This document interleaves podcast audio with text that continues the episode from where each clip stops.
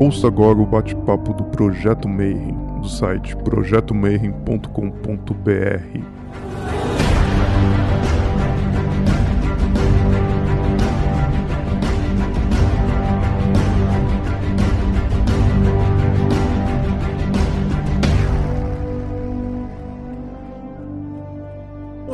dia para quem é de bom dia, boa noite para quem é de boa noite, boa tarde para quem for assistir esse vídeo depois no YouTube.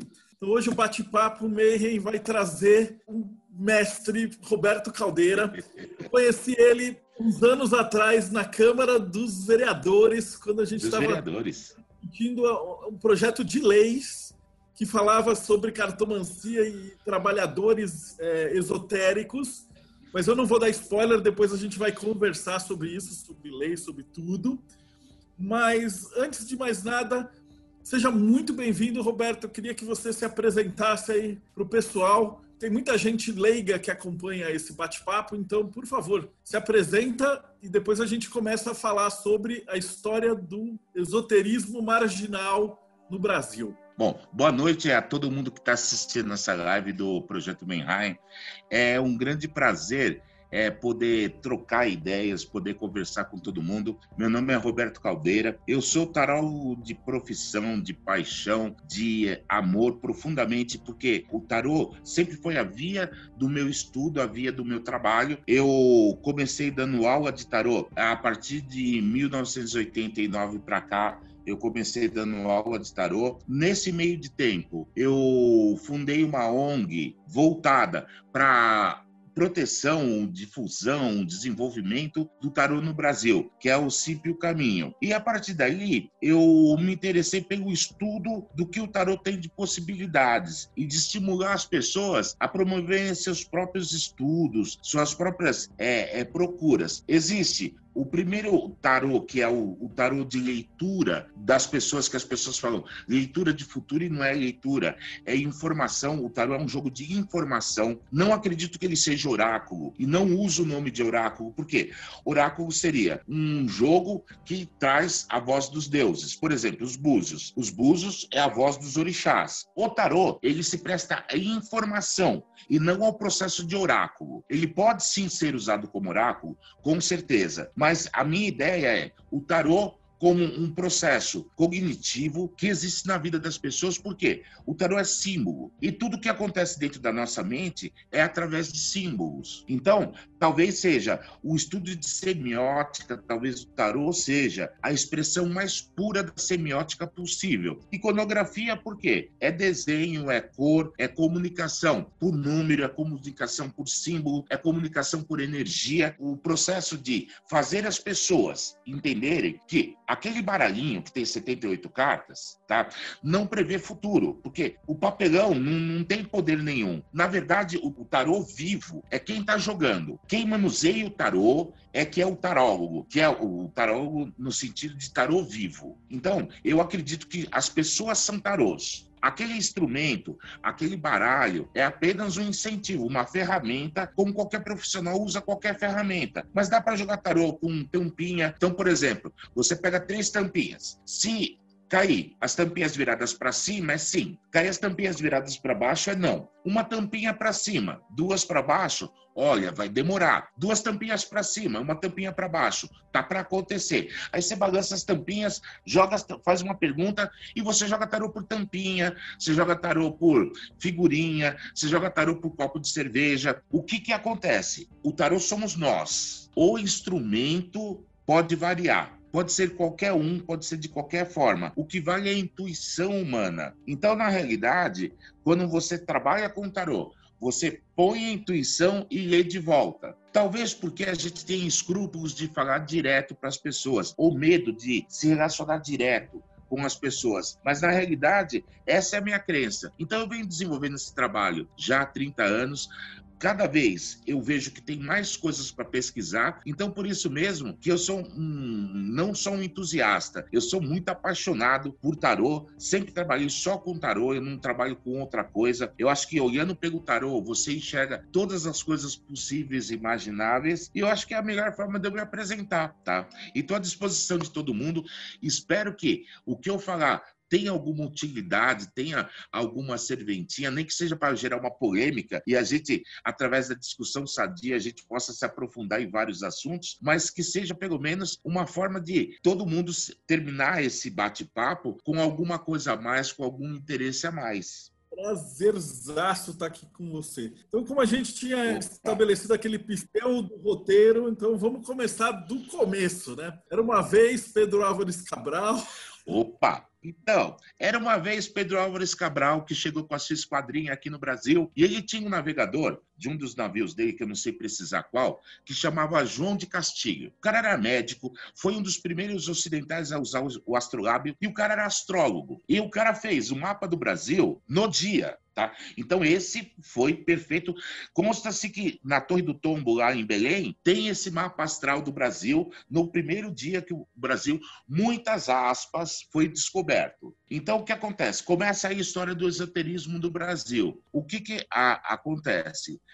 O, o, processo do desenvolvimento da astrologia vem meio que andando com a colonização. Por quê? O único instrumento que eles tinham de trabalho, de ter algum, alguma forma de localização de algum tipo de informação, era a astrologia. Tanto que em 1792 lança-se o primeiro é, manual astrológico do Brasil. Vem acompanhando, ele vem crescendo, ele entra no século XX, aí surge aquele manual biotônico Fontoura, lá atrás, em 1910, que falava sobre astrologia especificamente. Junto com a astrologia, tinha os búzios do pessoal do candomblé, que depois passa para Umbanda também. Aí fica andando Umbanda e candomblé, levando os búzios. Tá? Nesse meio de tempo, a gente tem a influência dos ciganos, que eram muito perseguidos. E o pessoal da Umbanda, não se sabe por quê, absorveu o jogo de cartas, a cartomancia, por quê? A gente não tem muito claro quando o tarô surgiu no Brasil. Isso historicamente já foi procurado, você tem vários pontos diferentes e ninguém sabe direito quando surgiu isso. Mas agora nós tínhamos duas linhas. Nós tínhamos a Umbanda e o Candomblé com os búzios, que eram extremamente populares, a astrologia, que era extremamente popular nas classes mais altas também, e o tarô correndo meio que paralelo. Quando chega em 1943, surge uma lei que, de que você não pode abusar da fé pública fazendo sigilos, prevendo o futuro ou qualquer coisa correlacionada. E aí, os búzios, a astrologia, o tarô, vai tudo para clandestinidade, virou contravenção penal, que dura até 1997. Ou seja, quem jogava tarô ou búzios ou fazia astrologia até 1997 cometia uma contravenção penal, igual o jogo do bicho, igual o, o, o jogo clandestino, o, os jogos de azar a dinheiro, era a mesma categoria. Embora, na realidade, a ideia dessa lei tenha sido justamente coibir o desenvolvimento da Umbanda. A Umbanda vinha se desenvolvendo bem lá, junto aos mais pobres. Como passou a ser crime, então todo mundo ia de noite no terreiro, escondidinho, tá? Geralmente de sexta-feira, o cara ia meio escondidinho lá e o que, que, ele fazia? Ele evitava a contravenção penal. Nunca ouvi falar que alguém foi preso por causa disso. Vamos falar a verdade também. Mas era um processo marginal. Aí, vai acontecendo o quê? Quando chega nos anos 50, surge um cara chamado Mar Cardoso. E ele era astrólogo. E ele fazia o chamado horóscopo no rádio. Ele e uma mulher chamada Zora Ionara. E era muito popular essa coisa do horóscopo. Então, para o signo de Ares hoje, não saia de casa porque você pode sofrer acidente. Para você de touro, hoje você coma uma torta e você vai sorrir bastante. E era muito popular. Entrou nos anos 60, aí surgiu um outro cara chamado Asura Maia, que era também um astrólogo, mas o cara tinha ido para a Índia, então ele dizia que tinha sido é, é, treinado pelos sábios, pelos gurus da Índia, e ele também fazia essa coisa de astrologia. Aí o, o Brasil entra no, no processo da ditadura. O, os militares eram muito enjoados com esse negócio de misticismo, porque era o Brasil científico, era o Brasil que ia estudar, era o Brasil que ia crescer na cultura. E em 69 Carlos Castanheda lança um livro aqui no Brasil chamado Erva do Diabo. Aí tudo vira de cabeça para baixo. Por quê? A gente estava naquele movimento do Flower Power, do hip, e todo mundo lendo Carlos Castanheda, acreditando que se você consumisse o peiote, a ayahuasca, o mescalito, aquela coisa toda, e dá um boom de começar a se pesquisar essas coisas. A gente começou a prestar atenção naqueles gurus que tinham ido para a Califórnia, que estavam ensinando aquelas coisas todas. E em 1972, lança-se o, o Almanac de Astrologia, e em 1973, a revista Planeta lança um baralhozinho dois por dois, era desse tamanho, que você destacava o, o baralhinho e ficava jogando em casa, era de cartolina, cartolina bem, bem sem vergonha. E eles fazem um artigo sobre justamente o tarô. E aí começa a febre do Brasil de descobrir o que é esse tarô, o que é esse tarô. No nosso caso, nós tivemos três grandes pessoas que desenvolveram isso. Uma delas é o Namur Gopala, que faleceu agora uns meses atrás. No Rio de Janeiro, ele jogou jogavam para os artistas. Então, as pessoas que, é, é, artistas da Globo, os artistas de teatro, procuravam Namur. Tá?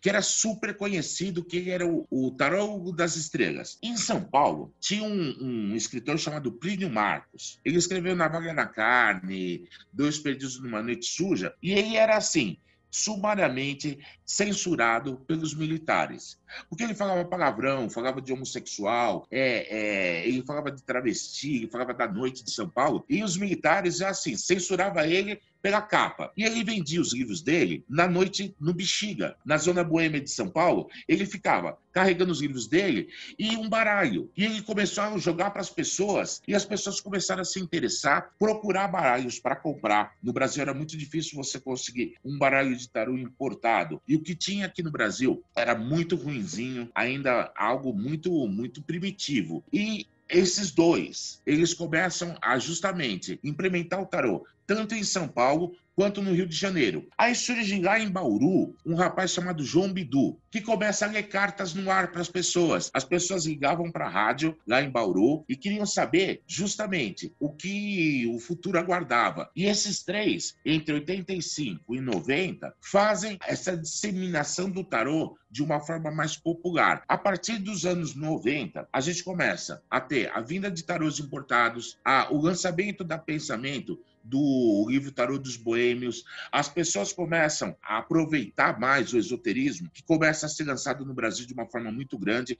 O esoterismo ele começa a, a, a evoluir de uma forma muito forte com a abertura dos militares. Então, a partir de 85 para cá, vai tendo muito mais movimentos de espaços esotéricos. Aí vem o cristal, vem a radiestesia, vem a cromoterapia, começa a ter uma chuva de coisas no Brasil. Cura oceânica. A cura oceânica é, é o tataravô da constelação familiar. Tá? Que era um negócio chamado cura oceânica, que demorou um tempo, aí foi mudando para outras coisas, até chegar hoje na constelação que o pessoal tanto gosta. Cristal foi uma febre ensandecedora. Aí surge a Mônica Bonfilho fazendo um programa na, na Bandeirantes, durante a manhã. E ela jogando o tarozinho dos anjos dela. Só que ela jogava tarô dos anjos, hora dos anjos, é dia do anjo, não sei mais o quê. E aí o esoterismo tem uma loucura, tá? Tanto que no Brasil, nesse período de 87, 88, 89, era uma inflação de mil por cento ao mês. O tarô era dólar, tudo que tinha de esoterismo era dólar, você ganhava dólar e ganhava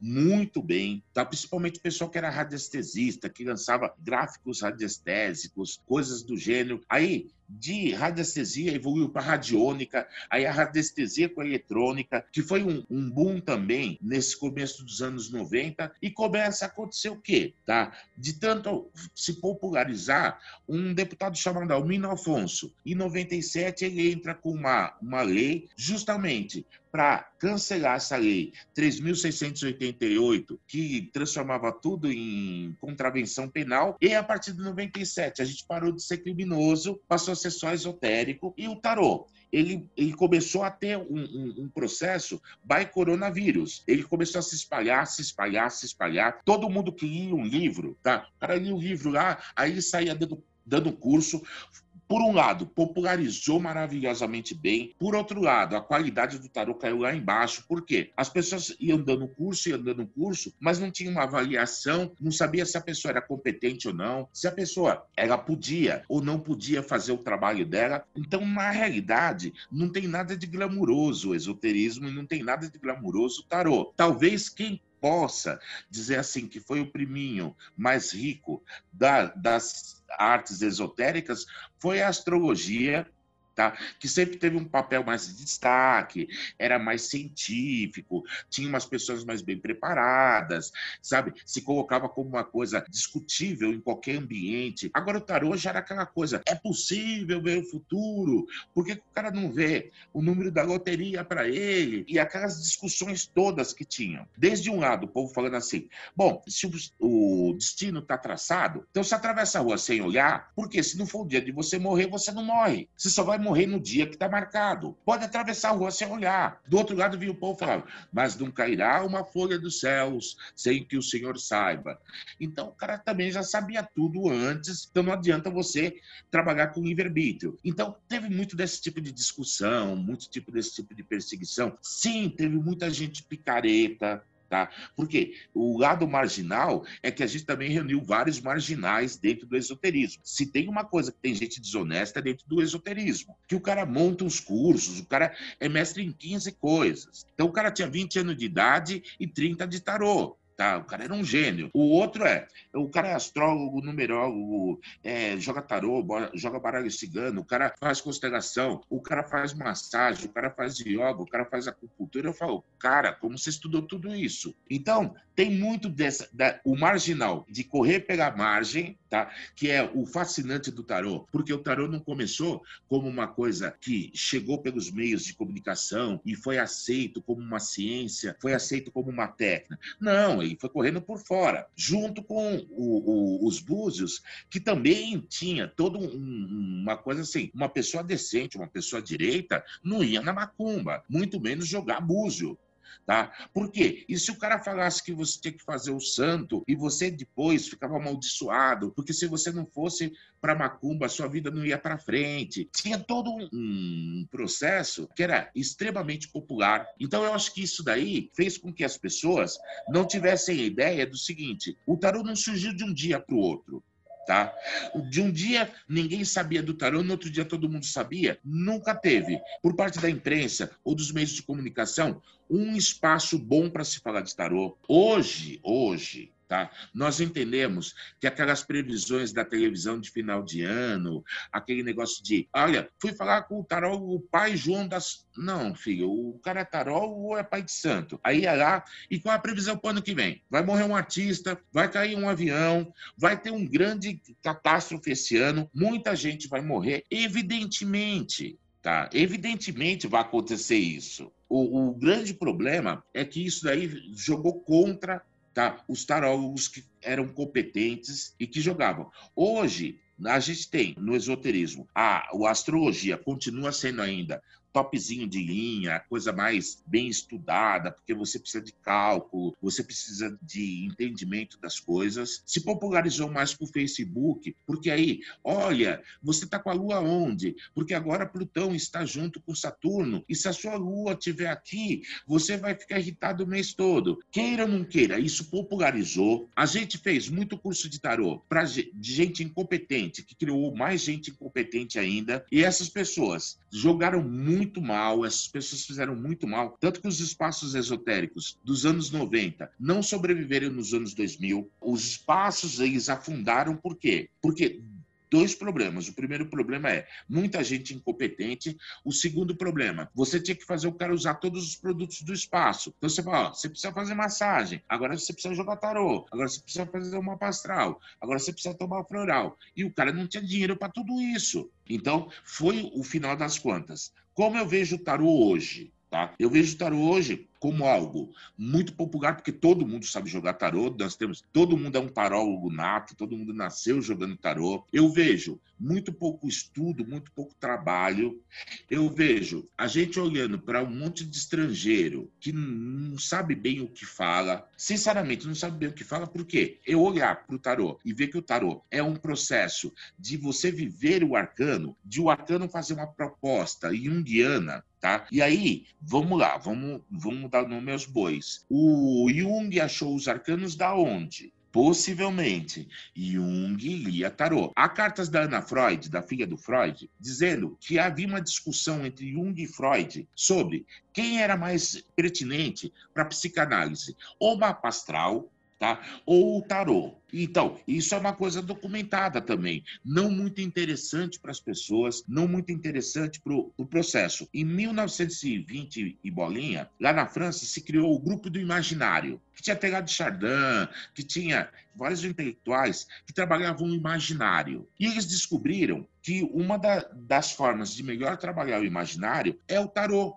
Enquanto trabalho com símbolo, enquanto proposta de símbolo. Então, talvez a gente consiga enxergar aí em toda essa história, sabe, que o tarô, ele não tem o lugar que ele deveria ter, ele ainda é muito marginal, Tá? Ele ainda está muito preso tá? A, a, ao processo do seguinte: se você souber um livrinho que fale sobre significado de cartas, talvez as pessoas ainda confundam que cada carta tem um significado, o que é impossível. Como você fala de um universo com 78 significados, não dá é impossível. Agora, em contrapartida, se você calcular que duas pessoas embaralhando um, um baralho de 78 cartas, a possibilidade delas embaralharem igual os dois baralhos é de um número com 25 zeros depois, ou seja, quase que a idade do universo. Ou seja, o tarô ele oferece muita possibilidade em todos os sentidos, mas ele ainda não deixou de ser marginal, enquanto as pessoas acham que é um estudo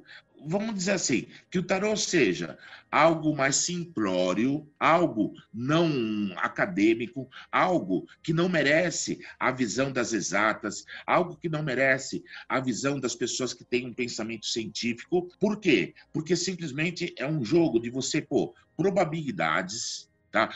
E dessas probabilidades, você falar para a pessoa uma possível probabilidade. Não, está é, tá muito longe disso. O problema é que o tarot se popularizou e ele se popularizou de forma errada. Então hoje as pessoas têm uma visão completamente diferente. Se a gente acha que a física quântica é a física das possibilidades, então o tarô é o instrumento perfeito das possibilidades. É um livro solto que vai se embaralhando, que vai se embaralhando, que vai se embaralhando. Quantas possibilidades tem? Qualquer número que tenha 77 zeros depois. Tá?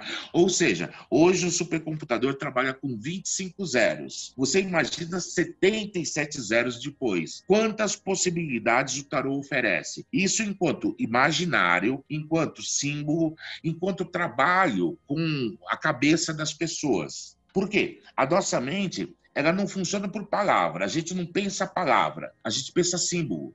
Então, você olha para a pessoa, você olha para uma imagem, você tem um ícone. Esse ícone entra pelos seus sistemas, chega dentro da, da nossa mente, tem um, um, monte de gnomo procurando num índice, porque a gente só acredita no que conhece, o que a gente não conhece. A gente não tende a não acreditar, e isso vira um símbolo ou seja, símbolos só podem ser internos, não existem símbolos externos. Quando você vê a placa de pare, não é um símbolo, é um ícone o pare está dentro da sua cabeça, como você interpreta o pare. Inclusive você fala, está a placa de pare, mas eu não quero parar, vou passar. É o símbolo que você recebe. O tarô ele é um ícone, entra na sua mente, desperta algum símbolo. E como você traduz esse símbolo? Até porque tempo não existe, gente. Quando se fala, ah, não dá para ler futuro, espera um pouco. Antes de tudo, tempo não existe. Tempo é uma sensação psicológica. Gente, a gente marca o tempo pela Terra virando em volta do Sol e pela Terra virando em volta dela. Se eu estiver em Marte, vai ser diferente o meu tempo? é psicológico, futuro é psicológico, tá? Então o que, que acaba acontecendo, tá? Dá sim para se trabalhar com a, a, previsão de algumas coisas, com certeza. Mas isso daí é um símbolo, depende muito de quem vai ouvir. O, o tarô ele só termina quando a pessoa escuta e ela tem o um entendimento dela. Não dá para você dizer assim, eu falei, Tá? E a pessoa entendeu o que eu falei. Depende do símbolo que despertou dentro dela. E essa parte do tarô, ela ainda não foi tão trabalhada, ela ainda não foi é, tão aprofundada. O que a gente tem de mais desenvolvido de tarô hoje no Brasil é que o tarô é simbólico. Então você olha pro pezinho do cara e você fala: do jeito que você está andando, sua vida não está boa, porque o pezinho é vermelho. Aí você olha para outra cartinha e fala: a sua vida está indo para o buraco. Ninguém fala, você vai pular por cima de um abismo. Então, tarô simbólico tá?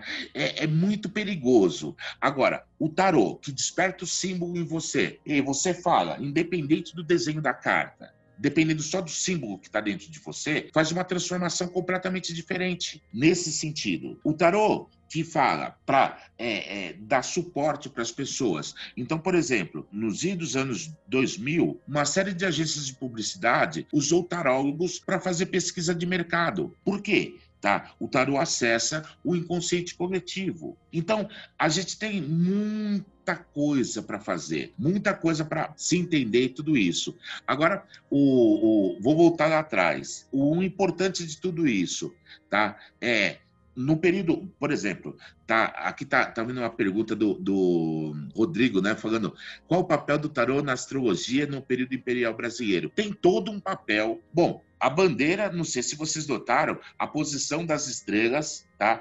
De propósito, a gente colocou as estrelas lá.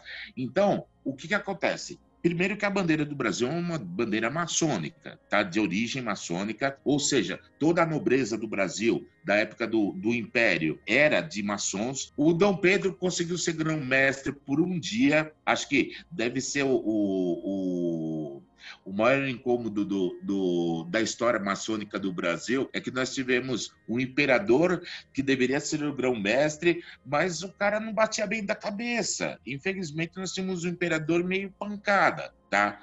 Sabe, além dele ser disléxico, além dele ser epilético, além dele ser um pouquinho pancada da cabeça, coitado do povo da maçonaria, o Benjamin Constant acreditou no cara e não deu certo, sabe? É, é, eu acho que a astrologia tem uma influência muito grande nesse período, tá? Nossa bandeira já prova isso, uma série de monumentos que a gente tem, principalmente no Rio de Janeiro, deixa essa coisa bem... Acho que se o Dom Brau quisesse fazer um, um, um livro usando os monumentos do Rio de Janeiro, já daria uma coisa extremamente séria nesse sentido. O nosso dinheiro, tá? Sempre teve imagens místicas. Eu acho que é, é, a astrologia foi muito importante nesse processo, nesse período, nessa escolha de uma série de coisas. E ela veio andando até aqui. A escolha da data da fundação de Brasília foi uma escolha de data astrológica, não foi uma data ao acaso foi uma data escolhida por, por astrologia. O, o Juscelino tinha uma tendência esotérica muito grande, tanto que ele acreditou no Rai Brasil, né, naquela lenda de quando tiver uma grande catástrofe mundial, só o Cerrado e o semiárido do Brasil é que vai se poupar. Então, ele procurará o exato meio do Brasil para fazer a capital Brasília, que é um, um, uma expressão latina, diferente do nosso nome, porque Brasil é quente que nem o braseiro, né? Ou seja, quente que nem o inferno. Brasília já remete a uma outra coisa. Então, o esoterismo ele aparece em todos os processos. Concordo com, com a Isa que o, a Macuba sempre foi o hospital dos pobres, é atualmente ainda o hospital dos pobres, não deixou de ser, talvez ela esteja sendo ainda mais, porque a Umbanda tem uma, uma participação fundamental, sabe, no desenvolvimento do Brasil. Não sou umbandista, já fui lá atrás, antes do tarô, mas é, eu tenho visto a Umbanda como a única coisa que está é, se transformando um pouquinho mais, que está tendo tá um pouco mais arejada, tá? Porque é, religião tem um problema, como ela é quadradinha, ela é feita de dogmas, uma hora ela acaba chegando num beco sem saída que é o que determina o tempo de duração de uma religião. Quando ela chega no beco sem saída, e esse beco sem saída não oferece nada para ela, e eu acho que o Umbanda ainda está começando a dar os primeiros passos. Tá? A gente está começando com, com, algumas ideias diferentes, a gente está começando a ver algumas coisas, como foi tá? na, na década de 40, Tá? A chegada das linhas espirituais das falanges, é, dos ciganos, que eles deram um, um up na Umbanda muito grande. Então, eu acredito que, que ainda continua sendo o Hospital dos Pobres. Aí, como era a relação das elites brasileiras com o tarô nos períodos em que era marginal? Olha, tá, Vamos, vamos, pegar um, um, exemplo muito grande, tá? Quando o, o, o começa a sair no jornal porque ele jogou para Regina Duarte, naquela época ela era namoradinha do Brasil, ela ainda era boa mocinha naquela época. Ele jogava para Regina Duarte, ele jogava para Glória Menezes, tá? O Brasil ainda tinha uma, uma visão do artista como um, quase que um profissional da noite. Faltava pouco para ser profissional da noite. Então, quem começa a acessar essas coisas é justamente as pessoas é, é, de, de, grande poder, de grande riqueza, elas não queriam ser associadas. Ah, eu fui no tarólogo, ou eu fui no astrólogo, tá? ou eu fui no, num trabalho de umbanda, ou eu fiz o santo no candomblé. A elite brasileira das boas pessoas, ou seja, quando existia aquela classe alta de verdade, que era bem rica, tá? existia um espaço e a classe C aqui embaixo. Tá? Nessa época, ninguém queria ser associado com o tarô. Isso era marginal mesmo. Então a pessoa ia escondida, ia jogar de uma forma que ninguém soubesse, que ninguém colocasse. Então, ainda hoje, as pessoas têm escrúpulos para dizer que foi no tarólogo ou que fez uma pastral. O mapa astral, não. Eu acho que é, é, o mapa astral ainda é mais bonitinho, não é tão, tão perigoso. Agora, você falar, fui no tarólogo? Não, porque isso, aquilo. O processo, eu ainda acho que é, é muito marginal, tá? Diga. Uma outra pergunta que eu pulei, que ele pulou, que eu também hum. fiquei com curiosidade. É, qual que é o seu baralho de coração? Meu baralho de estimação é um baralho chamado Barbara Walker, um baralho de, de, de influência vicana, de um, uma americana. Ela escreveu os monólogos da vagina, tá? E é um tarô que tem três vezes mais figuras femininas para figuras masculinas. Eu gosto muito, é o meu tarô do coração. Agora, com o tempo, foram aparecendo outros, o, o próprio Rider White, Tá? Agora eu vi a pergunta que eu pulei. É, é, o, o White, eu acho que é um tarô também muito interessante. Eu acho que White foi o, o, o cara que fez a revolução do tarô no século XX. Tá? Talvez o tarô mais importante que a gente conheça seja o White, e junto com a Pamela Coleman, lógico, que desenhou o tarô. O Rider White começa a ser conhecido aqui no Brasil a partir de 1993, 94, que começa a vir os tarôs importados. Até então, você tinha uma tendência a pegar o tarô de Marsella, o eterno tarô de Marsella, você tinha o mitológico e o, o tarot Kier, lá o tarot argentino, que era o tarot egípcio. Fora isso, você não tinha baralhos, era muito difícil. Quando o Rider Waite chega no Brasil, ele toma um espaço, é o tarot mais importante, o mais usado, até porque é o que tem mais variações. As pessoas gostam mais desse tipo de tarot, mas o, com toda certeza, com a chegada do Rider White, aí o tarot ficou mais acessível nesse sentido. Fala, Marcelo, você queria fazer outra pergunta? É, esse, essa questão do White, porque na Europa mesmo eles tinham aquela história de ah, é cartomancia e tal, e não era sério, é coisa de mulher, etc. E a hora que o pessoal da maçonaria pega e faz o tarô dos boêmios, o tarô do Oswald Wirth e tal, Isso. aí os, os doutos da, da, aristocracia olham e falam: nossa, a cabala, e agora esse tarô é sério. Vamos estudar, né? Mas até então. Então, mas aí. Tem a coisa, da né? Golden Dawn, né? Tem um processo da Golden Dawn, que, que o White faz parte da Golden Dawn, quando ele, ele, ele utiliza de critérios cabalísticos para fazer os arcanos menores desenhados, tá?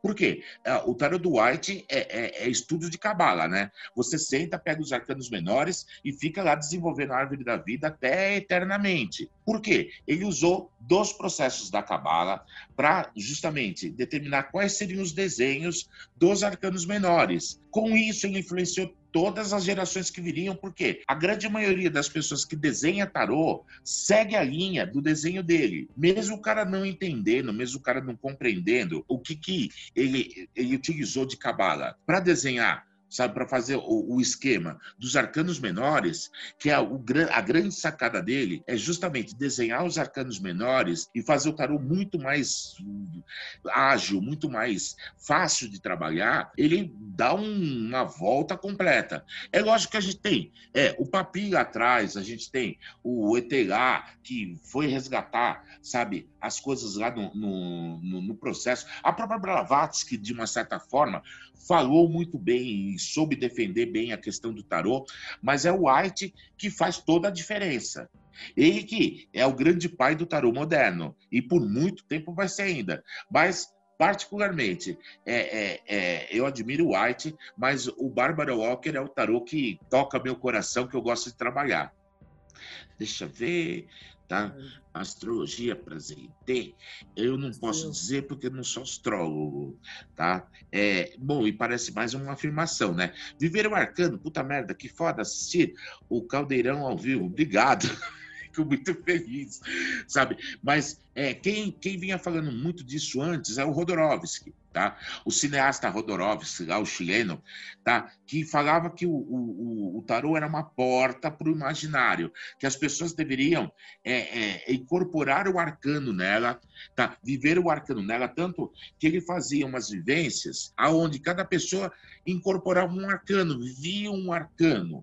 E haviam sacações maravilhosas em relação a isso. Então, eu acho que eu venho depois do Rodorovsky falando, eu me considero um tarô vivo e quando eu vejo alguém trabalhando com o tarô, eu olho a pessoa, eu não olho o baralho. O baralho é um instrumento como uma picareta para o cara que abre buraco, um martelo para o cara que é um pedreiro, ou uma chave de fenda para o eletricista.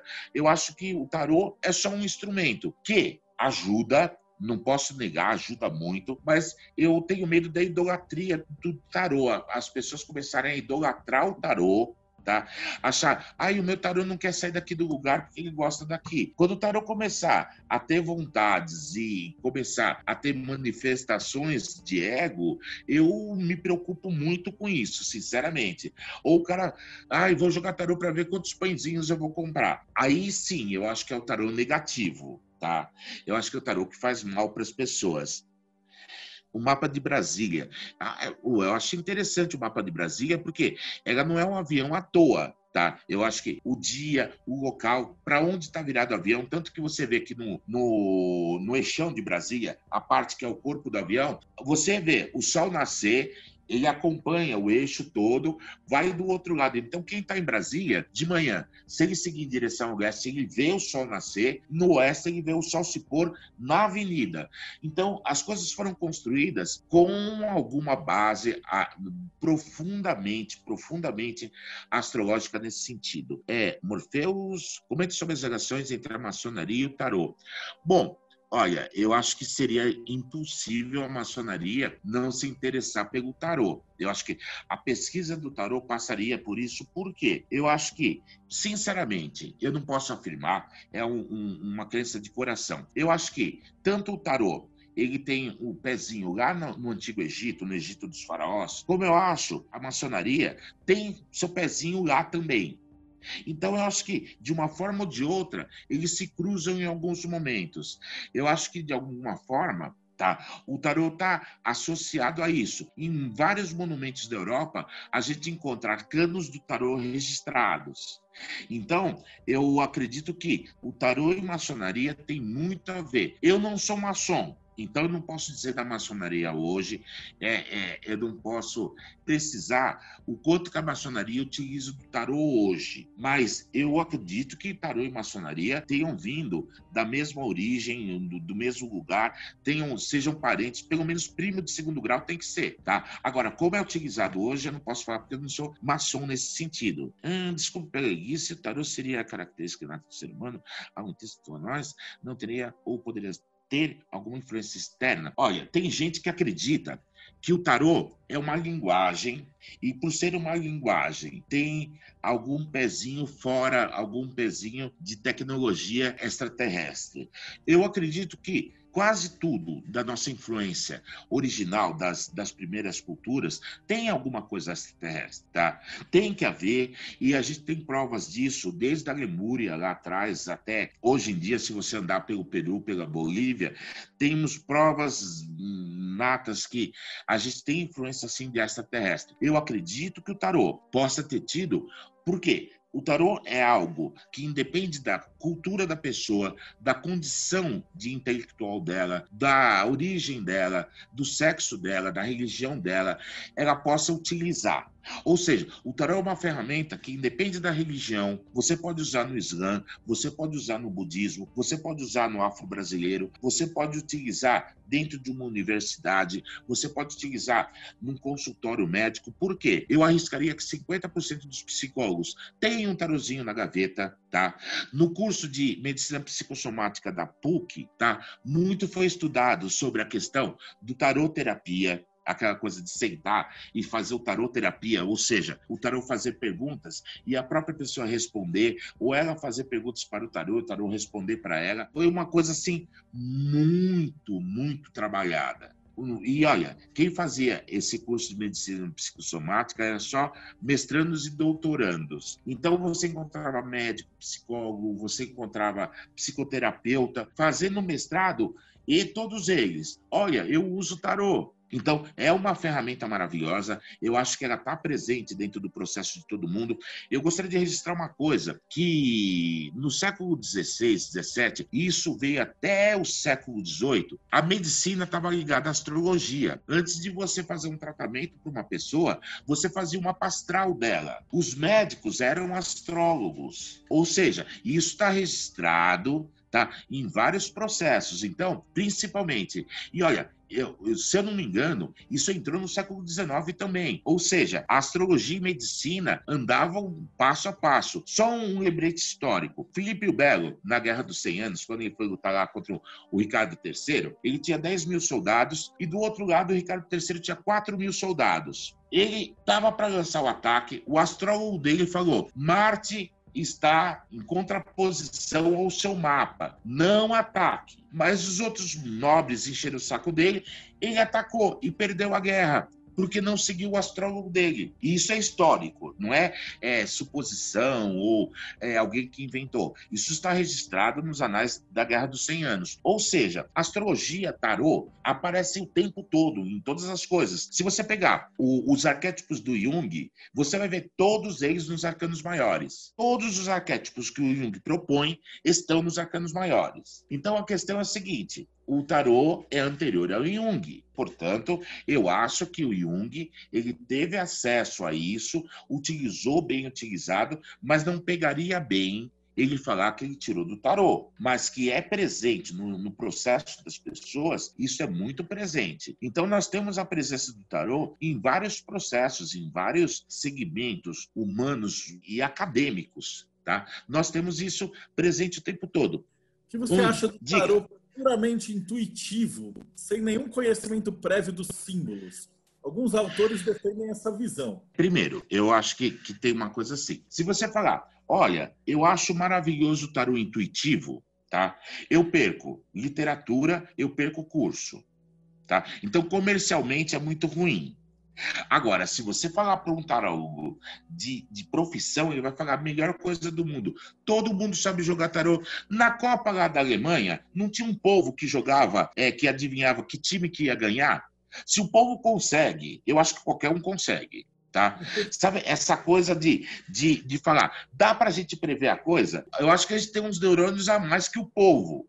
Dá para você jogar sem nunca ter visto. Só que o que, que acontece? Não é se prender da carta. A carta só desperta o insight. E você trabalha o insight. Sendo que intuição é algo comprovado cientificamente que é uma das condições humanas do pensamento. Qualquer coisa que você consegue pensar, sabe, mais rápido do que um segundo é intuição você vê que nós temos muitas intuições. Qualquer profissão precisa de intuição. Seja o banqueiro que pensa qual o melhor investimento e ele descobre que tal empresa, por instinto, chamaremos esse instinto de intuição, é o médico que está uma hemorragia, ele não não consegue ver nada, e ele acerta com o dedo onde está a, a hemorragia. É o motorista que muda de via para evitar o trânsito. A intuição está presente no nosso cotidiano. Então tem que estar tá presente no tarô também. Eu acho difícil não estar presente em nada da nossa vida. As coisas são intuições. Quem não viveu aquela história de falar, eu vou gostar dessa pessoa? Eu olhei para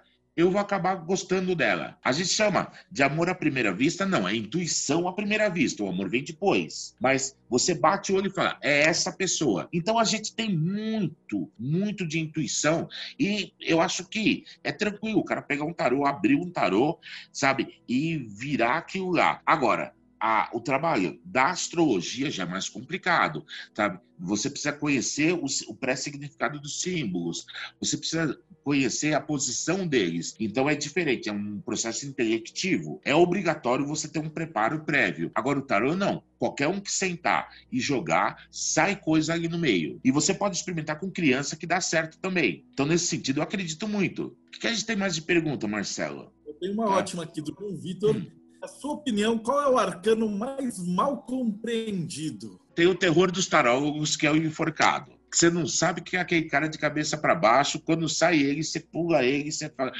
Cara, o que, que eu falo isso? Agora, o arcano mais mal compreendido é o diabo. Diga-se de passagem, essa é a live número 15, né? É a carta do diabo. Hoje nós estamos celebrando a live do diabo, que é a nossa carta do tarô. A carta que fala do ser humano é a carta 15, o diabo. Tá? Então, Olhando de forma cristã, não. Mas olhando de uma forma muito mais ampla, o ser humano, ele é representado pela carta do diabo, porque é as questões das prisões, do ego. A carta do diabo é quase que o desenho do ego humano está escancarado a necessidade de estar certo, de ser o primeiro, de ganhar todas as competições, de não ser contrariado, de ser admirado, de ser aceito, é o ego humano tá? que está lá na carta do diabo. Então, o que, que acontece? Eu acho que a carta mais mal compreendida é essa. Agora, tem aqui a Vanessa falando, por exemplo, ela fala: nesse caso, a pessoa tem que estar bem consciente do que vai se propor a vivenciar, como uma torre, por exemplo. Uma torre, a gente não pode afirmar que seja uma carta ruim, porque antes de começar uma construção, a gente promove uma destruição. Então, talvez a carta da torre é uma promessa de uma construção. Você precisa tirar o velho para colocar o novo. Então, vivenciar a torre talvez seja você tirar de dentro de você tudo que é entulho, tudo que é velho, tudo que não funciona, Tá? Porque uma das coisas que acontece, por exemplo, é muito comum as pessoas procurarem tarô por causa de amor. E ela fala: Nossa, eu namorei com fulano, não deu certo, eu namorei com ciclano, não deu certo, eu namorei com Beltrano, não deu certo. E aí você vira para a pessoa e fala assim: Será que não é o seu sistema de namorar que está errado? Por que, que você acha que é a outra pessoa que está errada? Tá? Então, a torre vem para isso, para modificar esse processo, para modificar a forma de ver. A pessoa sempre fala assim: ai, Roberto, o meu marido quer me deixar. Ele não quer mais ficar comigo. Aí você fala, vai e diz para ele que você quer continuar. E vão ver como que acontece. Por que, que você tem que aceitar a vontade dele? Por que, que você tem que concordar com ele? Ele não quer mais é, ser casado com você? Você não é obrigado a concordar com ele. Você pode discordar dele. Então, o tarô lhe promove o seguinte: o que, que você tem de entulho, o que, que você tem de velho, o que, que você precisa se renovar, o que, que você precisa entender, sabe? E tudo isso vem justamente de um desmontar, de um desconstruir. Muitas vezes a gente precisa de uma desconstrução para haver uma nova construção, ou senão não é construção, é reforma. Tá? Se você não destruiu, você está fazendo uma simples reforma. É o arcano mais mal compreendido. Eu chutaria a morte, depois dos filmes do James Bond, sempre pro leigo. Tá fora não, é a morte, a morte, a morte é aquela morte clássica. Bom, eu não sei se você sabe que é o seguinte, tá? Essa morte ela foi baseada na Divina Comédia do Dante. Essa que tem o, o, manto, que tem a foice, ela vem da Divina Comédia. E engraçado que o diabo também, porque até o Dante lançar a Divina Comédia, a igreja não sabia qual era a imagem do diabo. Quando o Dante lança a Divina Comédia e o, o, os artistas começam a interpretar, fazer desenhos da Divina Comédia, a igreja foi, catou aquele demônio para ela, catou, sabe, aquela morte para ela, e desde então a gente vem. Agora, o que acontece? Eu gosto muito do significado das cabeças no chão, porque a morte é igualitária, é igual para todo mundo. A morte, ela é a coisa mais democrática que existe. Ela põe todo mundo na mesma condição. Então, se a pessoa pensa que ela é melhor do que alguém, e que ela tem um lugar especial do outro lado, ela vai ter uma decepção, porque a morte vai igualar ela a todo mundo. Então, aquelas pessoas que, oh, Roberto, estou na última encarnação, porque já sou um espírito evoluído e eu já vejo luz no final do túnel e eu sei que eu nunca mais voltarei para essa terra, eu acho que ele está iludido. Quando ele morrer, ele vai morrer igual, zero para todo mundo igual, e ele vai ter uma frustração do outro lado tá? Nesse sentido. Por isso que eu acho que a morte é uma carta muito interessante nesse, nesse panteão das coisas. E às vezes tem algumas é, ilusões. Por exemplo, a carta 17 é a estrela. Todo mundo olha a mocinha pelada e esquece que a carta é a estrela, é o que está em cima da carta. Não é a moça pelada, é as estrelas. Porque está escrito lá, estrela, a estrela. Então vamos olhar para o lado certo da carta, que é o que está em cima da mocinha. Porque uma mocinha pelada jogando água na água, eu acho que é uma coisa redundante, né? Então, talvez quem desenhou essa carta quis fazer uma pegadinha, quis é, é, brincar com as pessoas, mas às vezes a gente tem é, algumas proposições, algumas visões, tá? Que são muito caricatas e que na realidade, conforme você vai se relacionando com o tarô, elas vão aparecer de diversas outras formas. Roberto, você prefere os arcanos menores para estimular o entendimento do arcano menor ou você embaralha tudo junto numa jogada só? Você tem essas duas escolas. Então, o pessoal hum. que gosta de esoterismo. Europeus, eles separam os arcanos maiores e menores aí eles fazem as tiradas, aí eles tiram um par. E os hum. americanos, eles gostam de enfiar tudo num deck só, embaralhar, e aí quando você tira, você pode, no meio ali da, da composição, ter maiores e menores misturados. Então, por favor, comenta um hum. pouquinho da, da, das duas técnicas, que, na tua experiência, o que você acha de cada uma. Certo. Enfim. Então, eu vou dizer o seguinte, vamos lá. Se tem arcanos maiores e arcanos menores, tá? Tudo bem que tem aquela explicação clássica, que são segredos maiores e os segredos menores, aquela coisa toda. Mas na realidade, o que, que a gente tem? A gente tem o seguinte: os arcanos maiores, tá? Eles representam a estrutura universal. Ou seja, os 22 arcanos, eles formam o universo e as coisas maiores do universo. Os arcanos menores é o nosso cotidiano, o dia a dia, a aplicabilidade. Porque não adianta eu olhar as coisas universais se eu não sei como aplicar isso no dia a dia. Como que eu aplico isso no meu cotidiano? Então, tem uma jogadinha entre os dois que é o seguinte, tá? Os arcanos maiores, eles têm a proposição de, de trazer os assuntos de larga escala, de macro, e os arcanos menores, a de micro.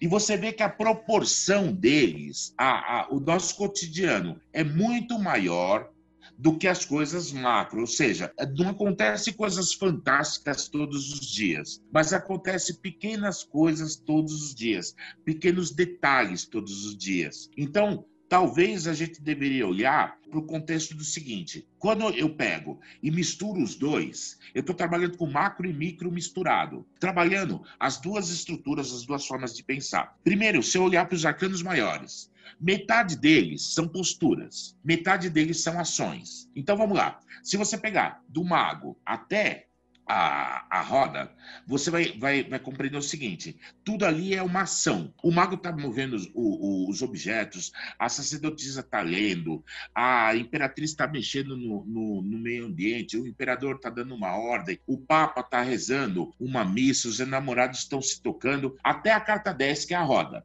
A partir da 11, são posturas. A postura da mulher perante o leão, a postura de estar tá, o enforcado de cabeça para baixo, a postura da morte. Então você tem ação e postura, tá? Isso seriam os arcanos maiores. E dos arcanos menores, você teria justamente os departamentos da vida humana, tá? Então, é, ouros, tudo que é importante, tudo que é caráter, tudo que é, é valioso para você. Copas, tudo que é sentimento, pensamento, tudo que é espontâneo da, da sua psique. Você tem espadas, tudo que é da sua competência, da sua habilidade, das coisas que você tem como capacidade e que você pode bancar pela sua habilidade. E você tem em paus tudo que é intelectual, pensado, estruturado, aprendido. Aí você tem na corte quatro, quatro figuras que se apresentam de duas formas: rei, rainha, príncipe, princesa, ou rei, rainha, cavaleiro e, e pajem. Que seria o rei, tá? Eu posso tudo. A rainha, eu posso quase tudo, mas não posso tudo. O cavaleiro ou o príncipe, eu hoje não posso, mas no futuro eu vou subir, eu vou me desenvolver e eu vou poder. E o pajem, ele sempre depende de alguém e 10 graus de qualquer ato, que são as 10 cartas numeradas. Então, na realidade, tá, você tem no tarô é, várias formas de olhar uma coisa. Eu gosto muito do sistema de misturar tudo. Tá? Macro com micro, tá? Porque é, é a tábua de esmerado. O que é em cima é semelhante ao que é embaixo. O macro é semelhante ao micro, ele se mistura no, no processo todo. Dois, gosto muito da questão do, da intuição, do, das cartas do tarô desenvolverem intuição. Agora, eu tenho muito receio na forma de jogar. Tá? Ou seja, é, é, se você cria um método muito elaborado, que nem a Cruz Celta, é o problema de hoje, o problema anterior de amanhã, o que você vai jogar para saber, é muita carta para pouca coisa. Então você chega para o tarô e pergunta: Olha, eu deveria viajar para o Recife? O cara tem que pôr 10 cartas para falar sim ou não. Então, uma carta de tarô funciona muito bem. Agora, o que, que, é o problema? Se eu colocar duas, eu tenho uma polarização. Então, uma é o contrário da outra. Então, eu precisaria ter três cartas, bem Hegel, tese, antítese e síntese. Então, eu tenho um extremo, outro extremo e o meio, o tal.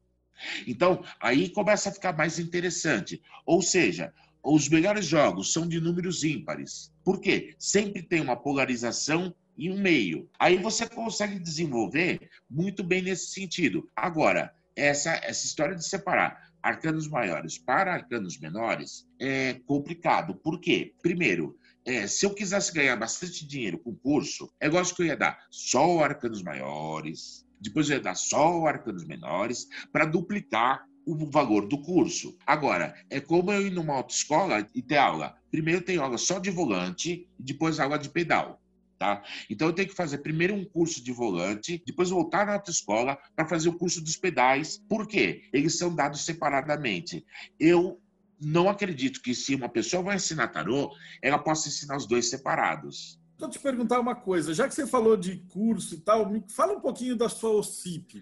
Da onde Opa. surgiu essa ideia? Da onde que, por quê? Como é que ela aparece? Nós começamos a desenvolver um curso em que ele trabalha, ele trabalha não só a leitura, a leitura é o curso básico. Depois, nós fomos ampliando o curso para outras coisas que o tarô fosse representando. E a gente sentiu o seguinte: tarô não tem representatividade social nenhuma. Se, se, por exemplo, aquele período da subida do, do Bolsonaro, em que os evangélicos começaram a perseguir terreiros, começaram a perseguir igrejas católicas, e a gente notou que nós éramos muito fracos enquanto grupo ou classe social e que de uma certa forma, a gente não tinha representatividade nenhuma. Então, foi a hora que um grupo de umas 40 pessoas resolveu fundar o que a gente ia ser? Um instituto, um, uma fundação, e a gente decidiu que ia ser uma ONG.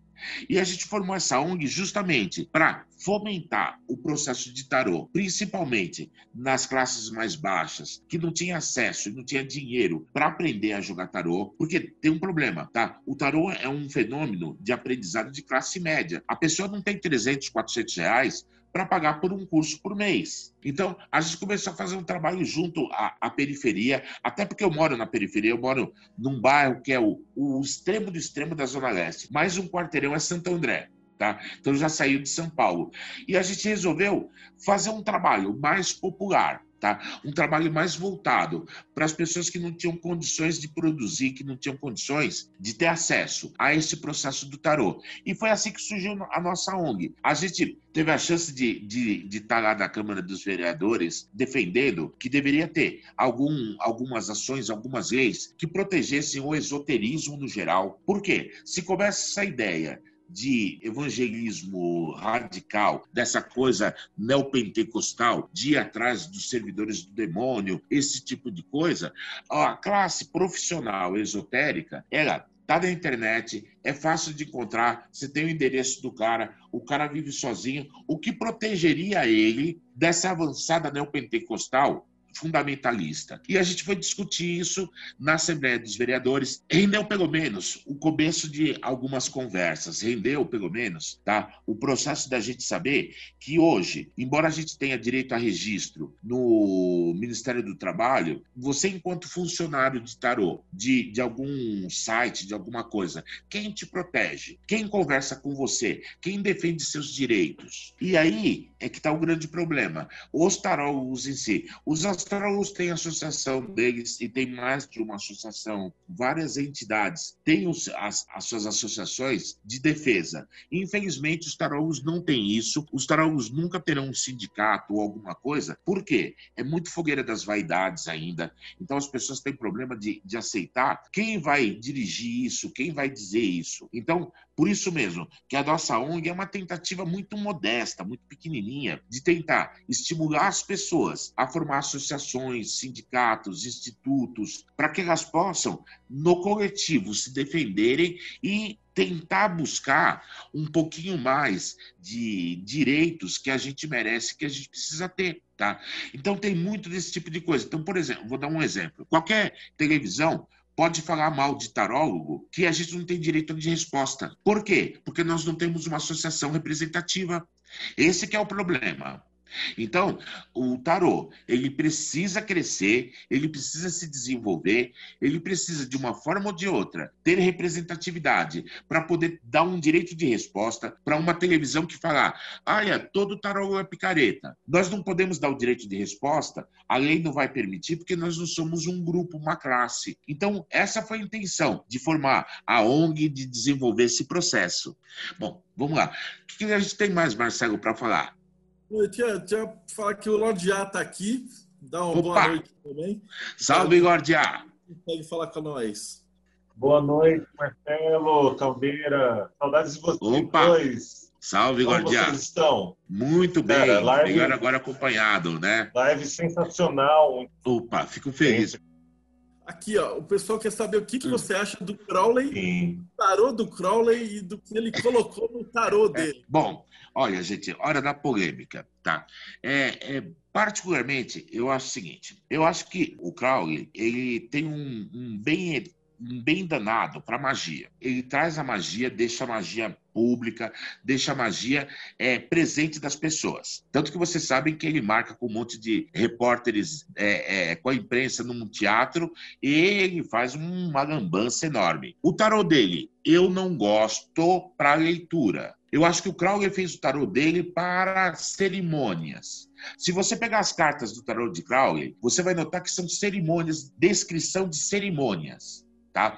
Então, eu acho que o tarô do Crowley, para você montar um, processo cerimonial, não necessariamente o Dendal ou qualquer coisa, mas qualquer coisa de magia que você queira trabalhar com o tarô do Crowley, ele é excelente. Para jogar, ele é complicadinho. Por quê? Justamente, ele sempre te arremete a alguma coisa de magia. Você senta para ler, você faz força, você fala, não vou falar de magia, não vou falar de magia. Daqui a pouco tá você falando de magia. Porque ele foi feito para isso. Tá? A figura do Crowley é controversa, eu acho que é muito controversa. Eu tenho uma simpatia enorme por ele, tá? É, eu acho como pessoa corajosa que jogou para fora, tá? O que era escondido, que era marginal também, como a magia é muito marginal. Eu acho nesse sentido, o Crowley tem um valor inestimável inestimável. Agora, que o tarô dele é um tarô doidinho, é meio doidinho, enquanto ferramenta, sabe? Enquanto o uso da ferramenta,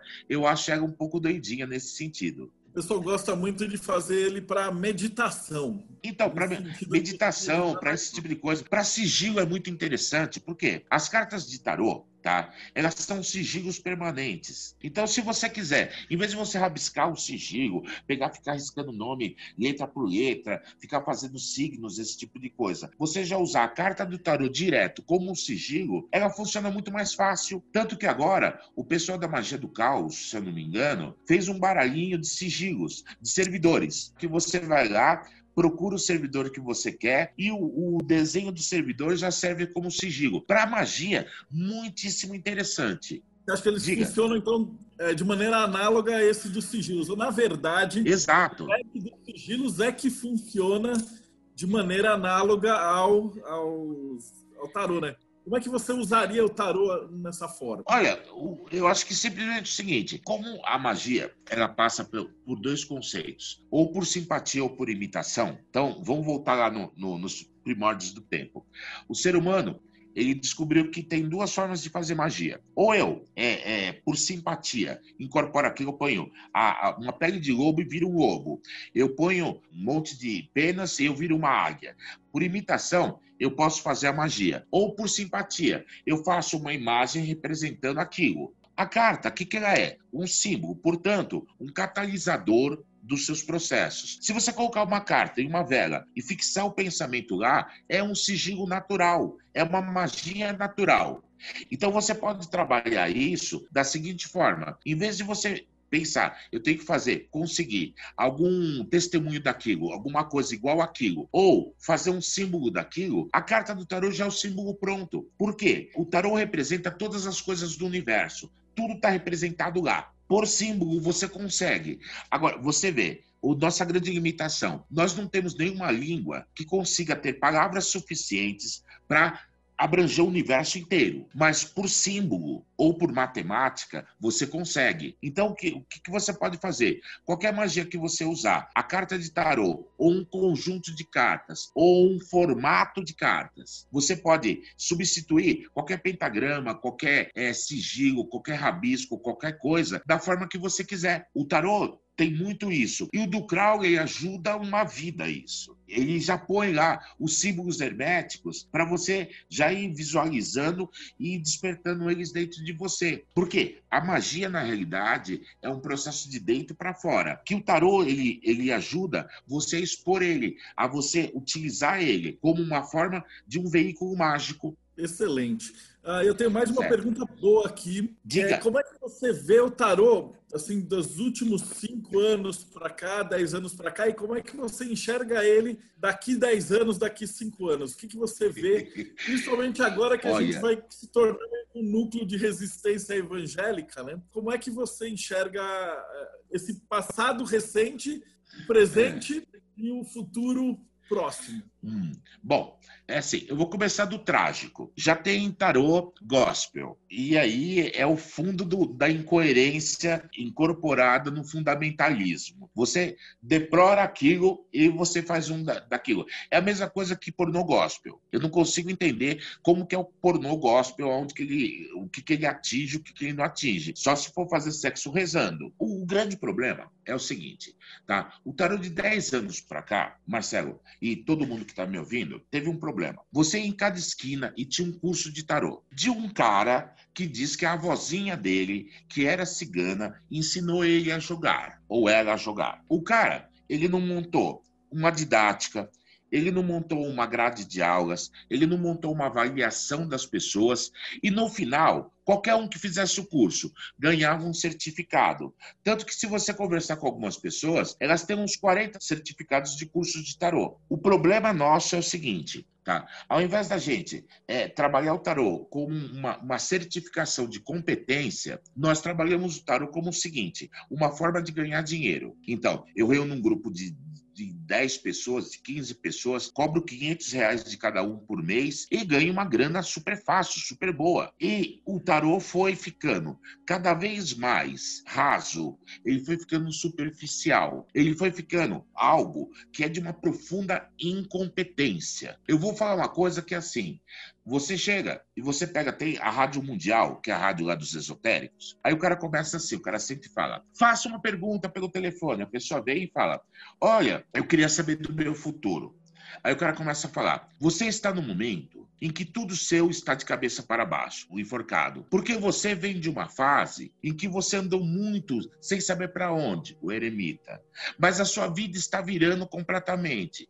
Roda da Fortuna. Por quê? Virou um monte de chavão, um monte de significado fixo, as pessoas defendem isso em livros, isso que é pior, é, é, criminoso as pessoas defenderem isso em livro. E o pior, hoje as pessoas estão falando, nos últimos 10 anos, de mais do mesmo. Congresso de tarô, encontro de tarô, é, fórum de tarô, não sei o que de tarô, tudo isso, sempre falando da mesma coisa. Ou é do significado das cartas, ou é o que, que o, o baralho cigano tem a ver com o tarô, a origem do tarô de Marsella. E, cara, é muito cansativo, muito impróprio. A gente está discutindo quando que o tarô de Marselha começou. Ah, porque o cara viu uma documentação. Não, não é um processo histórico pesquisado. Não é um, um historiador que tem acesso a livros de antes de 1400. Primeiro problema.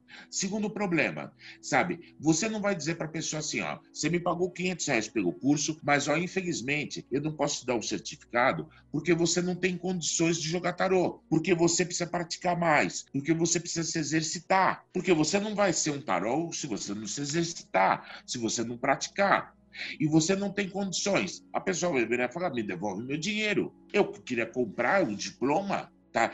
Que é o que acontece hoje com as faculdades particulares. Você entra não para você se capacitar, você entra para tirar um diploma. Então, o tarô dos últimos 10 anos chafurdou na lama, Tá? Perdão pela imagem tão ruim, mas chafurdou na lama. As pessoas perderam muita crença no tarô, porque eram profissionais ruins, a exemplo da Rádio Mundial, que tinha todo mundo 100 apresentadores, 99 entendia de tarô. Quando o cara ia jogar, ou o cara não sabia usar arcano menor, ou o cara só usava arcano maior, ou o cara só ia naquelas coisas chavões.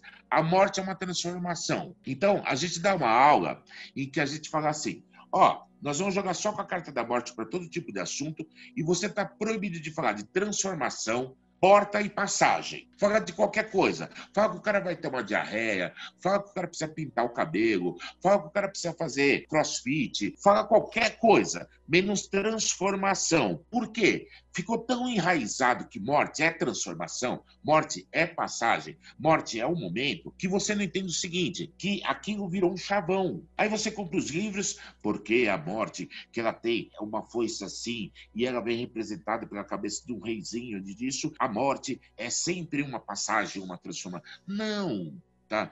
Morte pode ser, sabe, qualquer coisa. Por quê? Ela vai despertar um símbolo próprio daquela pessoa, daquela energia. Então, as pessoas insistiram em tarô simbólico. E eu aposto com vocês, com qualquer um, que você não consegue ler por símbolo, por simbolismo, por associação. Não dá para ficar associando o tempo todo. Ah, porque saiu essa carta é mal, porque saiu essa carta é boa. Não existe bem e mal, é maniqueísmo. É a mesma coisa que você falar, um bando é boa e Kimbanda é ruim. É maniqueísmo puro.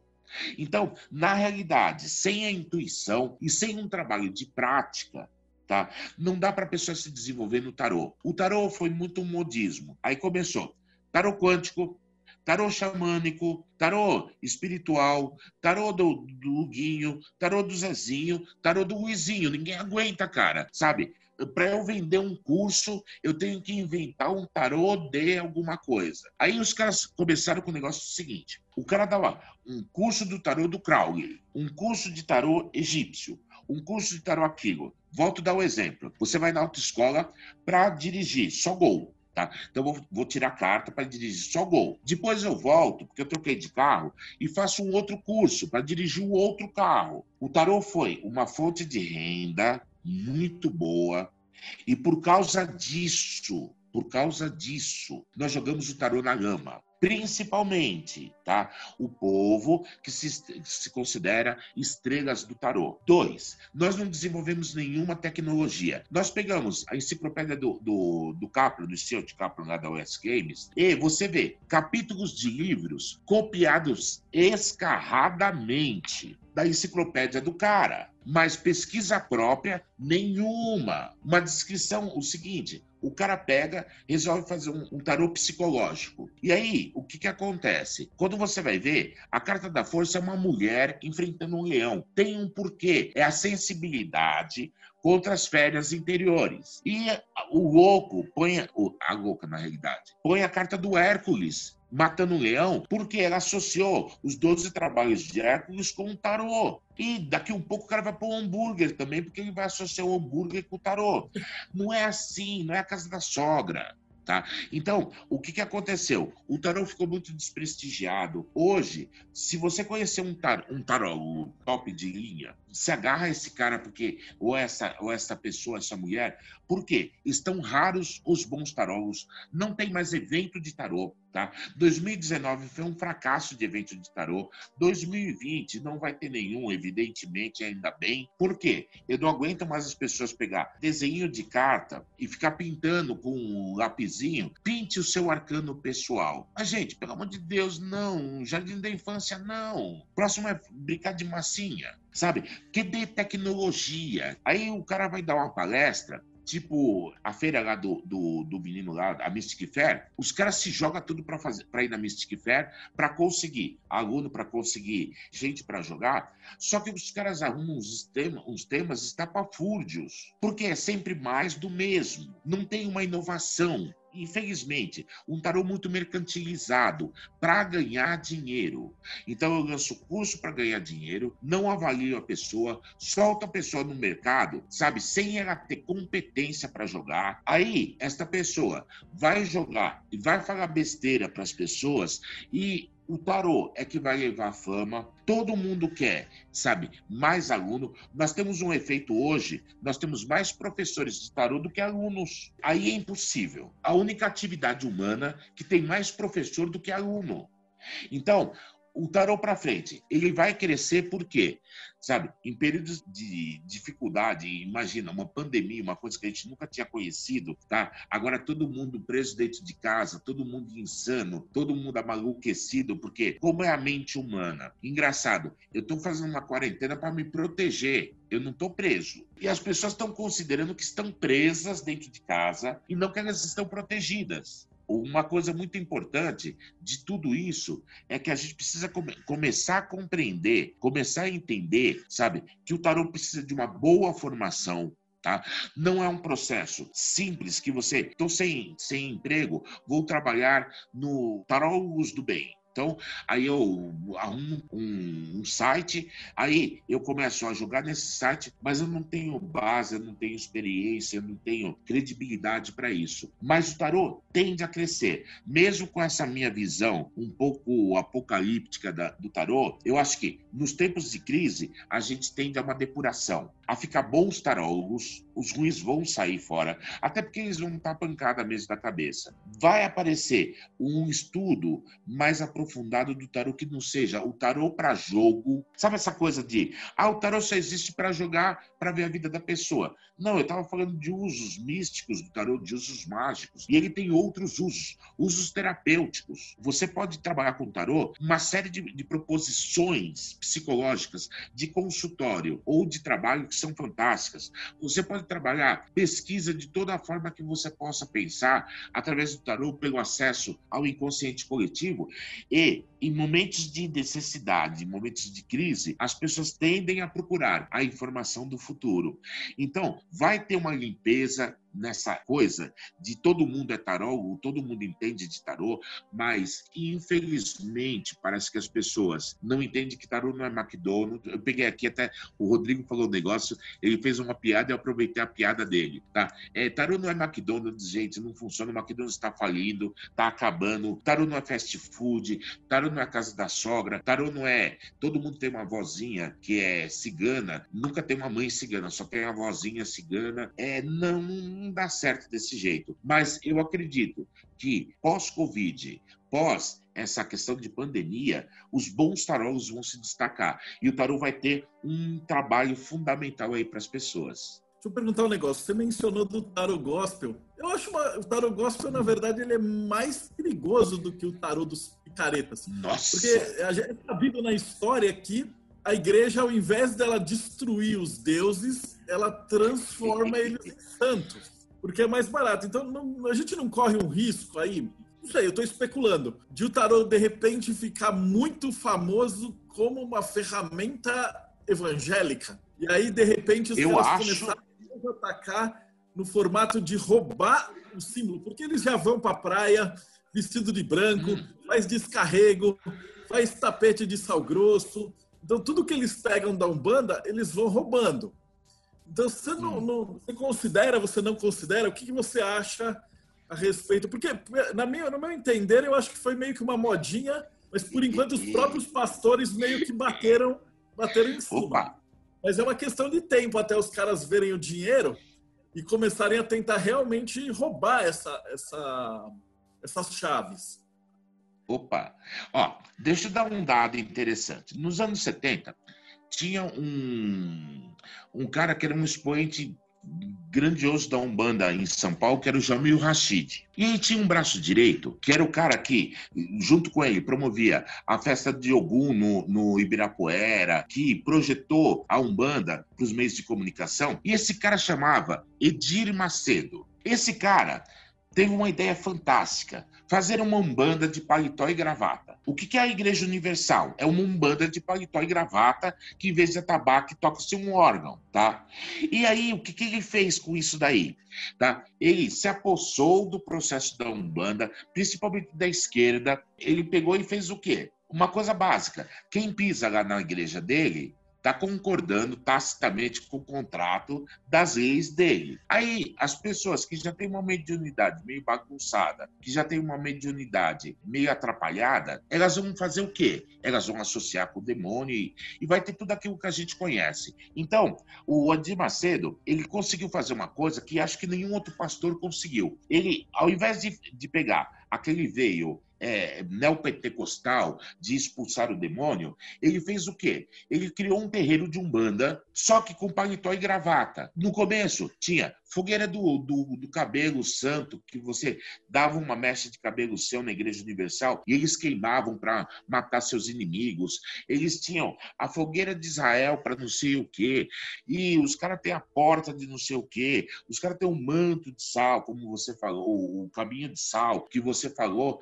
É uma, uma religião muito diferente das outras neopentecostais, do que o Malafaia, do que o Valdomiro e outra coisa. A possibilidade desses caras meterem a mão e falar justamente do tarô e querer transformar num objeto evangélico, eu não tenho sombra de dúvidas. E e, infelizmente, infelizmente, os expoentes de tarô que nós temos no Brasil não se unem para falar contra essas besteiras. O que você falou é quase profético. Agora, o que eu, o que eu penso é o seguinte: o cara vai ter que sentar e o cara vai ter que usar a ferramenta. E a ferramenta não deixa de influenciar ele também. Da mesma forma que o meio influencia a pessoa, a ferramenta influencia o profissional. Então, talvez seja uma das formas da gente ter uma ascensão do tarô de uma forma diferente. Seria triste, seria lamentável que os evangélicos dessas linhas neopentecostais, dessas linhas radicais, se apossassem do tarô. Eu acredito que é um, um, um processo, sabe, muito triste, mas muito possível também. Até porque os, os atuais expoentes do tarô não se prestam ao papel de representantes da classe. Então, essa é uma chance muito grande. Ver se tem mais alguma pergunta, porque também a gente já está chegando no final. Pô, parece que muito rapidinho, mas. Passou muito rápido. Sempre é. passa, vou ter que chamar vocês mais vezes. Tem jeito, não? É muito, muito assunto. Espera só um pouquinho. Tinha só um comentário da Débora, mas ela colocou: ela imaginava que o tarot seria uma ferramenta fantástica para o crescimento individual na pandemia. Mas as consulentes dela não vão mais do pergunta de ex-namorado, ex se volta, se não volta. As perguntas acabam ficando nisso aí. O Naldo falou: a Universal já criou a mesa da verdade. O tarô da Universal vai ter três diabos. É, vai ter muito diabo vai ter muito diabo. Então, só para terminar, antes das considerações finais, me fala como é que o pessoal te acha? O pessoal que está vendo a live, muita gente que não te conhecia, como é que a gente consegue te achar? É o seguinte, se você colocar no Google Roberto Caldeira, vai aparecer quatro livros que eu escrevi. De grátis, você baixa o livro e lê, tá? Que é O Caminho do Louco, Os Segredos Sagrados do Tarô, O Pequeno Manual para o Bom Jogo de Tarô e O Ressuscitando de Si Mesmo. O que, que acontece? Hoje eu não dou mais aula para quem inicia com tarô, esse tipo de coisa. Os meus alunos, eles acabam dando aula no meu lugar, embora surgiram nesses últimos anos, grandes professores de tarô, pessoas que você pode ter um tarô diferenciado, um tarô de, de qualidade muito boa. Seriam esses alunos que você recomenda? Porque aí eu já vou convidar eles também. Olha, eu, eu vejo o seguinte: dos alunos ligados à, à, à ONG, eu tenho o Walter Lima, que é um, um, um, rapaz que vem há uns 15 anos, dando aula muito interessante. Ana Paula Ribeiro de Lima, que também dá um, um, um curso muito interessante. Aí tem derivado da nossa, da nossa escola. Você tem o Rubens Lacerda, o Ismota, Nívia Pejon, sabe? Um pessoal que está sendo no nosso processo e foi para frente. Você tem lá no interior o Arthur de Jarian, que fez um estágio com a gente, pegou algumas coisas com a gente, e ele criou um outro processo, uma outra história, que é interessante. Como grandes expoentes do tarô, inegavelmente, nem na IFE, não pode falar de tarô no Brasil, sem citar nem na IFE, na Murgopala, Tá? Foi outra figura muito emblemática do processo, mas vivos hoje é o Ney, o Vite Pramad, que eu acho que é um, um, um, expoente nacional e internacional, uma pessoa extremamente interessante nesse, nesse processo do tarô. E eu sinceramente, assim, eu conheço muitos tarôs que são muito competentes.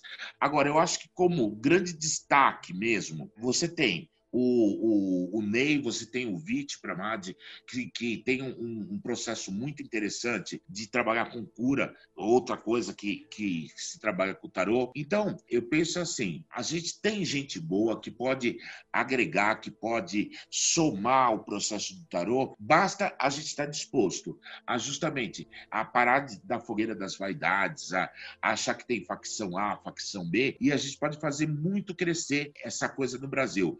Agora, Agora, quem tiver interessado, a gente está reformando o site da nossa, da nossa ONG, a gente está tá, tá se preparando. Por quê? É, como viram um processo de muita gente, muito, muito tarô ligado a gente, a gente está preparando um trabalho de tarô online que vai ser lançado em breve, só com o pessoal da ONG, num processo de cooperativa. Então, ao invés da gente ter um site de, de tarô, os contratados, a gente está oferecendo a possibilidade de fazer uma cooperativa das pessoas que tiveram a formação da ONG para montar um sistema de tarô online. E eu tenho muita esperança que alguns movimentos voltem de novo. Tipo Tarot Master, eu gostaria que voltasse de novo. Ou os movimentos de fazer congresso de tarô com é, ideias diferentes, com diferenças para poder ser discutido. Então, nesse sentido, eu acho que tem esse pessoal que é bom, que vale a pena tá, construir as coisas. Eu vi a Alessandra mencionou o Arthur, abração aí. O Arthur me convidou, eu participei de um evento do Tarot Master dele uns anos atrás. Foi uma ideia muito legal. Tipo, a galera foi para um, um, hotel, ficou o fim Exato. de semana.